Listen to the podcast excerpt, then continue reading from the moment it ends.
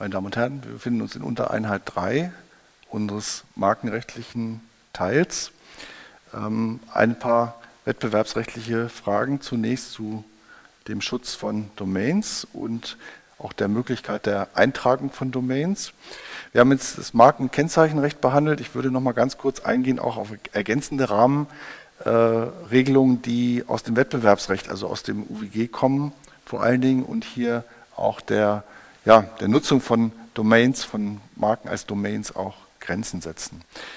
Ähm, in der Frühzeit des Internet, die ich jetzt öfter auch angesprochen habe, herrschte eine gewisse Goldgräberstimmung auch. Und dazu gehörte auch, dass man, ja, das Beispiel des großen kleinen Grupp zeigt, ist, so die Trägheit der Großen ein bisschen ausgenutzt hat, um damit vielleicht auch Geld zu machen. Wie macht man das? Durch das sogenannte Domain Grabbing. Also einige findige Leute haben sich ausgedacht, naja, die Großen werden irgendwann auf die Idee kommen, auch ihre Domains äh, eintragen zu wollen, ihre Marken- und Firmennamen als Domains eintragen zu wollen. Wir kommen denen mal zuvor und haben dann vielleicht die Möglichkeit, diese Domains dann lukrativ auch an die Großen zu verkaufen. Für die ist das nicht viel Geld und wir haben eben unseren Reibach damit gemacht sogenanntes Domain Grabbing hat auch eine Zeit lang funktioniert, bis die Gerichte dann relativ klar dem auch einen Riegel vorgeschoben haben. Da gibt es auch rechtlich nicht, nicht sehr viel äh, dran zu diskutieren. Äh, das ist einerseits eine Behinderung, weil man eben dem Großen die Möglichkeit nimmt, ohne eigenes Interesse ähm, seine Domain äh, zu, selbst zu nutzen und auch eine Ausbeutung, weil man ja nur deswegen eben ähm, damit Geld machen kann, weil der Große eben bekannt ist und deswegen auch ähm, ich sozusagen ein bisschen Freeriding an dem einen guten Ruf an dem Image und so weiter des Großen betreibe. Also 4 Nummer 9 und 4 Nummer 10 des UWG in Verbindung mit der Generalklausel Paragraph 3 wären hier einschlägig. Zusätzlich zu dem Bereich, der durch das UWG nicht abgedeckt ist, natürlich auch 826. Das ist hier auch eben als sittenwidrige Schädigung anerkannt, weil hier natürlich der Vorsatz auch der Schädigung ähm, letztendlich äh, im Raum steht, ohne dass eben wirklich ein eigenes Interesse an der Nutzung dieser Domains bestand. Das ist die eine Situation. Die andere Situation ist die Frage der beschreibenden Bezeichnung. Und auch hier gehen wir aufs Wettbewerbsrecht, äh, müssen wir aufs Wettbewerbsrecht gehen, weil das Markenrecht hier keine wirklichen ähm, Regeln äh, vorsieht. Und zwar geht es hier nicht so sehr darum, dass ich äh, beschreibende Bezeichnungen als Marke eintragen lassen will, sondern es geht um die Frage, kann ich beschreibende Bezeichnungen als Domain nutzen? Und da man kein Markenrecht auf beschreibende Bezeichnungen haben kann, war man hier auch wieder auf den Rückgriff auf das Wettbewerbsrecht angewiesen. Kleiner Fall dazu, um die Problematik auch deutlich zu machen. Es gibt sogenannte Mitwohnzentralen, sozusagen in Parallele auch zur Mitfahrzentrale. Da gab es in verschiedenen deutschen Städten oder gibt es, glaube ich, immer noch Mitwohnzentralen und eine dieser Zentralen hat sich die Domain mitwohnzentrale.de eintragen lassen. Und Sie sehen daran jetzt schon die Problematik. Kann also eine von vielleicht 15 oder 20 verschiedenen Zentralen in Deutschland sich diese Domain und de eintragen lassen und dann natürlich auch allein nutzen. Ja, wie soll man so einen Konflikt entscheiden? Ist es also ein Problem, äh, dass nur eine der Mitwohnzentralen diese Bezeichnung hat? Ähm, die, die, instanzgerichtlichen Entscheidungen haben das zunächst so gesehen. Ich habe hier mal eine Entscheidung des UG Hamburg, Sie sehen auch schon aus dem Jahr 1999 aufgeführt. Die hat vor allen Dingen darauf abgestellt, zunächst mal, das war damals noch so, dass der Zugang über die Direkteingabe der Adresse genauso äh, oft genutzt wurde wie der Zugang über Suchmaschinen. Das ist heute angesichts der Größe des Internet eben nicht mehr möglich, ähm, weil ohne Suchmaschinen man praktisch äh, das, was man sucht, jedenfalls nicht finden. Man hat immer noch vereinzelte Interessen, die man kennt, aber auch wenn man bestimmte Themenbereiche absucht, kann man das nur noch mit Hilfe von Suchmaschinen auch machen.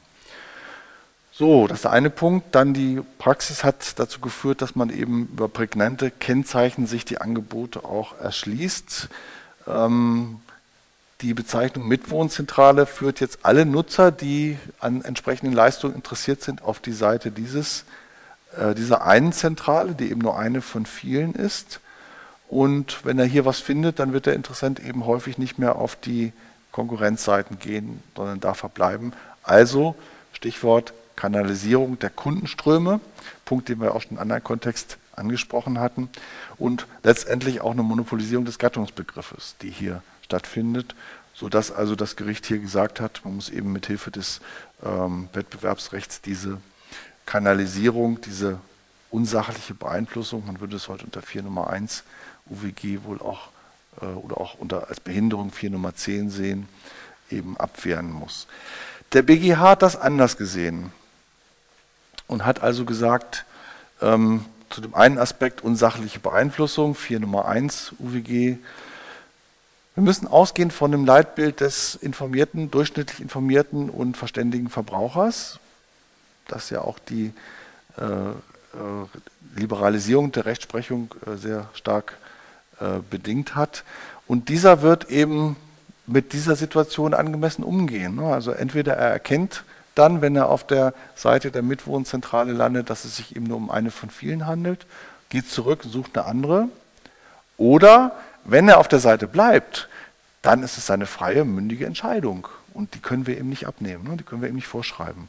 Also unsachliche Beeinflussung vom Tisch, auch wenn es nur eine von vielen Mitwohnzentralen ist. Das liegt auf der allgemeinen Linie auch der Rechtsprechung zu 4 Nummer 1, die sehr liberal geworden ist.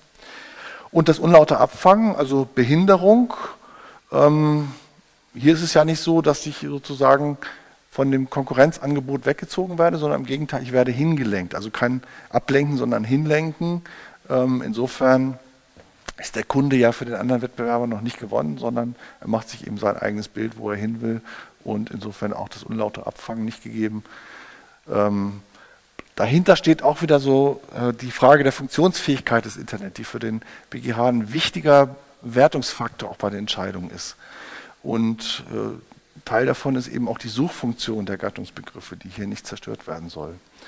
Sodass also aus rechtlicher Sicht jetzt nur noch der ganz grobe Rahmen des Paragraphen 5 UWG bliebe, nämlich die Alleinstellungsbehauptung, die im Rahmen der Irreführung auch anzusiedeln ist, wo man dann eben nochmal fragen kann, sind bestimmte äh, Domains so gestaltet, dass sie den Eindruck erwecken, als wäre das das einzige dieser Unternehmen in dem jeweiligen Bereich. Also Beispiel wäre anwalt.hannover.de, ne, ist also die Bezeichnung anwalthannover.de, weckt die die Vorstellung beim Durchschnittsverbraucher, dass das der einzige oder vielleicht auch nur der herausragende Anwalt in Deutschland ist, äh, Entschuldigung, im Raum Hannover ist, ähm, dass äh, die Rechtsprechung ist da durchaus unterschiedlich. Sie sehen also, die, das UEG Zelle hat das vor über zehn Jahren mal so gesehen, hat den Irreführungstatbestand auch angewandt. In anderen Entscheidungen, Rechtsanwälte Dachau.de, ähm, hat das OLG München das ähnlich gesehen, aber Sie sehen, hier ist doch schon der Unterschied. Ne? Also es ist ein Unterschied, ob ich sage Anwalt oder Anwälte. Bei Rechtsanwälte Dachau.de könnte man ja durchaus auf die Idee kommen, das sind, haben sich, äh, da findet man alle oder fast alle, einige sind ja immer nicht dabei, aber fast alle Anwälte, die im Bereich Dachau auch tätig sind. Also so eine Art Portal, ne? Anwaltsportal, das dahinter steht. Das liegt meines Erachtens noch näher als bei, bei dem Anwalt, ne? da, da zu der Vorstellung zu kommen, das wäre ein Portal. Die Rechtsprechung ist da immer noch nicht so ganz klar. Sie sehen, das OLG Hamm hat das auch etwas enger gesehen äh, äh, und gesagt, also dass diese äh, Vorstellungen werden äh, dadurch nicht äh, berührt oder erweckt, sodass also der Irreführungstatbestand nicht eingreift. Da ist also die Rechtsprechung noch nicht ganz einheitlich. Man muss aber den 5 sozusagen als äußere Grenze und auch den 5a UWG als äußere Grenze hier für diese Frage auch im Hinterkopf behalten. So, und jetzt kommen wir zu, zurück zu dem äh, Punkt, den ich vorhin schon mal kurz angesprochen hatte, Ansprüche gegen die DENIC. Die DENIC sagt also, wir können nichts machen bei der Registrierung, ähm, einigt euch untereinander. Ist das eine sinnvolle Position? Oder andersrum gefragt, welche Gründe könnten denn dafür sprechen, dass die DENIC auch bei Registrierung mit in die Verantwortung genommen wird? Oder auch welche Gründe sprechen dagegen? Ja, äh, meiner Meinung nach ist die Markenverletzung eine Streitigkeit zwischen dem Inhaber und dem Benutzer der Marke, sodass die DENIC direkt nicht verantwortlich sein kann und auch eine Störerhaftung würde ich im Ergebnis verneinen. Ja, also äh, man kann in der Tat hier verschiedene Aspekte ins, ins Feld führen. Ähm, der BGH hat auch das relativ früh äh, zu entscheiden gehabt in der sogenannten Ambiente.de-Entscheidung, die auch eine Grundsatzentscheidung für diesen Bereich war und hat hier gesagt, keine Störerhaftung. Das wäre eben die Rechtsgrundlage für die Haftungsbegründung, auch die Störerhaftung in Verbindung mit einer Markenrechtsverletzung. Die Störerhaftung hat für die mittelbare Täterschaft oder auch für die Beteiligung Dritter an an Immaterialgüterrechtsverletzungen eine sehr große Bedeutung erlangt. Ähm, das Kernargument ist hier letztendlich, äh, wenn man an die Folgen denkt, ne, also Folgenberücksichtigung. Was ist, wenn die DENIC haftbar ist für Markenverletzungen bei der Domainregistrierung? Dann müsste man im Grunde eine Riesenbehörde aufbauen, die äh, bei jeder Registrierung prüft, sind dadurch kennzeichenrechtliche Ansprüche berührt. Und das, die Behörde müsste größer sein als das Markenamt, weil das Markenamt eben nur zunächst mal die formalen Voraussetzungen prüft und nur auf Widerspruch auch das Bestehen älterer, älterer Marken. Hier müsste man sozusagen eine aktive Recherche über alle Kennzeichenrechte machen, ob die in irgendeiner Form berührt werden. Und das ist etwas, was, das, was weder die Technik noch sonst eine Behörde eigentlich leisten kann, sondern das muss in individuellen Rechtsstreitigkeiten auch ausgefochten werden. Und insofern ist das auch eine ökonomisch begründete Entscheidung zu sagen, wer ist der cheapest cost avoider oder auch wer kann ähm, die, diese Last äh, mit den günstigsten Kosten tragen. Und ähm, insofern ist die Regel, die der BGH aufgestellt hat, auch ökonomisch sinnvoll, dass man nämlich sich selbst grundsätzlich raushält aus diesem Streit, sondern der, die Streitigkeiten dann zwischen den Parteien, nämlich dem, der die Domain registriert hat und dem anderen, der sie beansprucht, eben ausgetragen werden. So, wie so immer gibt es da wieder Ausnahmen, die eben auch in klaren Fällen, wo eben die Kosten nicht so hoch sind, eben auch Ausnahmen machen, entweder bei äh, offenkundiger Rechtsverletzung oder auch bei Vorlage eines rechtskräftigen Urteils oder einer vertraglichen Unterwerfungserklärung. Wenn das Urteil rechtskräftig ist, ist die Rechtslage klar. Dann muss die DENIG sich dann auch richten. Ähm, ansonsten muss die Rechtsverletzung offenkundig sein. Also eine Identität mit einer berühmten Marke zum Beispiel. Es gibt einen etwas kuriosen Fall, auch jüngeren BGH-Fall. Da ging es um die Bezeichnung Regierung Oberfranken.de.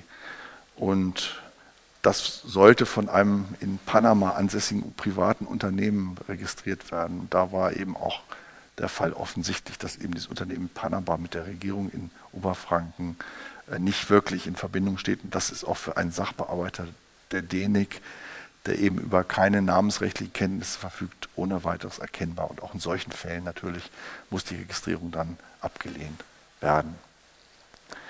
Ja, wir haben dann noch einige Fragen, was die Rechtsfolgen bei Domainverletzungen äh, betrifft. Wir haben Unterlassungsansprüche, wir haben Löschungsansprüche, wie wir sie auch aus dem Markenrecht kennen.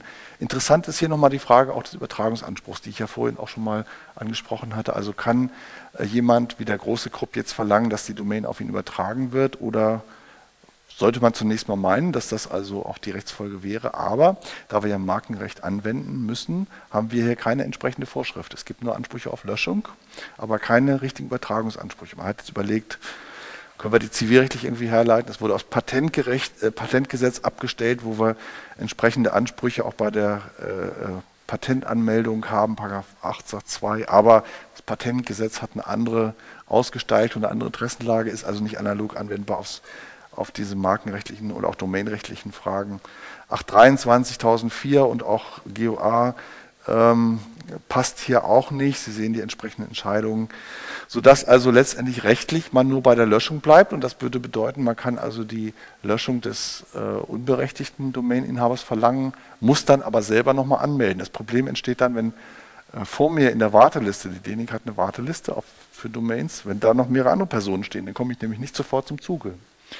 Und für diese Fälle, um das Problem jetzt auch zu lösen, hat die DENIC einen sogenannten Dispute-Eintragsmöglichkeit geschaffen. Also wenn ein Kennzeicheninhaber seine Berechtigung glaubhaft machen kann, bleibt eine Übertragung an den nächsten in der Warteliste bis zu einer rechtlichen Erklärung ausgeschlossen, sodass also nicht gleich wieder bei einer Löschung des unberechtigten Fakten geschaffen werden, in dem der nächste in der Liste eingetragen wird, sondern man wartet, Dispute-Eintrag, bis der Rechtsstreit entschieden ist Allerdings, wenn der Dispute-Eintrag äh, unberechtigt ist, muss auf Verlangen auch wieder gelöscht werden. Ähm, einen solchen Löschungsanspruch kann man wiederum aus 823.1 herleiten, denn die Nutzung der Domain wird mittlerweile als sonstiges Recht auch anerkannt. So, die Fragen der Fändbarkeit und äh, Verwertbarkeit äh, klammere ich mal aus. Hier hat die Rechtsprechung auch entschieden, dass das Bündel an Berechtigungen, das die Domain ver verleiht, auch als solches übertragbar ist. Zwar nicht im Materialgüterrecht, aber als Bündel schuldrechtlicher Berechtigung. Also die, die Einordnung dieser DENIC-Eintragung als Domain-Name ist auch eben schwierig, weil es kein eigenes Materialgüterrecht ist, sodass man also unterhalb der materialgüterrechtlichen Schwelle und der Möglichkeit, Lizenzen zu vergeben, eben auch äh, hier Figuren finden muss, die vielleicht gleiches Ergebnis auch zur Folge haben. Ich möchte noch mal ganz kurz eingehen auf das internationale Domain-Name-System, ähm, wobei wir reden müssen über die ICANN. Die ICANN ist äh, die, wenn man so will, der Träger des Internet, eine internationale Organisation, die sehr lange von den USA auch dominiert wurde, wo es so ein bisschen um die Governance, also um die ja, äh, Regelungsstrukturen im Internet geht. Dazu gehört natürlich auch das Domain-Name-System. Und äh, die ICANN hat jetzt etwas gemacht, was äh, so ein bisschen auch ähm, ja, ähm, Pilotcharakter hat für die äh, Beilegung von Streitigkeiten im Internet, nämlich eine Online-Geschiedsgerichtsbarkeit. Und äh, wenn wir uns das Problem mal vergegenwärtigen, wir haben Vielzahl nationaler Markensysteme und Kennzeichensysteme. Wir haben das Internet als globales Netz, also die äh, Domain-Streitigkeiten müssten immer vor nationalen Gerichten nach nationalem Markenrecht ausgetragen werden und würden zu ganz unterschiedlichen Ergebnissen kommen, führen auch, mal abgesehen von den Transaktionskosten natürlich auch, die damit verbunden werden, wenn man vor fremden Gerichten auch klagt. Und so hat die ICANN also gesagt, wir machen sowas wie eine Online-Schiedsgerichtsbarkeit, die ist auch äh, unter der Domain äh, von ICANN, ICANN.org, äh, sind die ganzen Materialien dazu auch abrufbar. Da gibt es also Verfahrensregeln, da gibt es materielle Entscheidungsregeln, Uniform Dispute, Domain Name Dispute Resolution Procedure, ähm, UDN-DRP. Ähm, Kern dieser äh, Schiedsgerichtsbarkeit ist die Anwendung auf Missbrauchsfälle, sogenannte Fälle von Bad Faith, wo also ähm, sich die kennzeichenrechtlichen Systeme weltweit auch nicht wesentlich unterscheiden. Und daran sieht man schon wieder so ein Kernproblem einer solchen internationalen Online-Schiedsgerichtsbarkeit, welche materiellen Regeln wende ich denn an? Ich kann also eigentlich nur den Kern nehmen dessen, was allgemein akzeptiert ist. In den Feinheiten, im Detail unterscheiden sich die Markenrechte wieder und da habe ich Schwierigkeiten, also äh, dann auch materielle Regeln zu finden, die ich dann wirklich anwenden kann. Also Bad Face, Missbrauchsfälle sind allgemein konsentiert und die, diese materiellen Regeln dieser Online-Schiedsgerichtsbarkeit führen auch nochmal diese Fälle auf, Absicht des Verkaufs, der Gewinnerzielung, Hinderung der an der Registrierung der eigenen Marke, Störung des Geschäftsverkehrs oder auch die Absicht, den Nutzer auf die eigene Website zu leiten.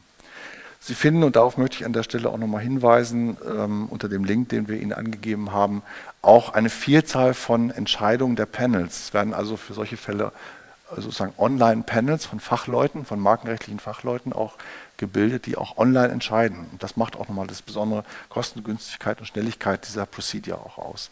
Und das Interessante ist jetzt, dass Sie auch eine Reihe von Fällen mit Urteilen veröffentlicht finden. Also die sind unterschiedlich sortiert nach Datum oder auch nach beteiligten Domains. Und das ist sehr spannend, da mal ein bisschen zu, zu graben und auch zu schauen. Ähm, da sind bekannte Marken auch dabei, wie da so die, äh, die Verfahren abgelaufen sind und welche Konfliktfälle da auch aufgetreten sind und letztendlich auch, wie die Entscheidungen ausgegangen sind. In der Regel sind das sehr sachkundige Panels, die auch gut vertretbare Entscheidungen treffen. So, ich wollte jetzt nochmal eingehen auch auf die Schaffung eines internationalen Domain-Name-Systems, das, das ich vorhin schon mal angedeutet hatte, nämlich die äh, freie Wahl der Top-Level-Domain, die jetzt ab 2013, also sozusagen, wir sind mittendrin in diesem Prozess äh, erfolgen soll. Ähm, Sie sehen die, die Zeitleiste hier, die diesen, dieses äh, Verfahren diesen Prozess auch nochmal deutlich macht und ab Anfang 1914 soll das dann losgehen.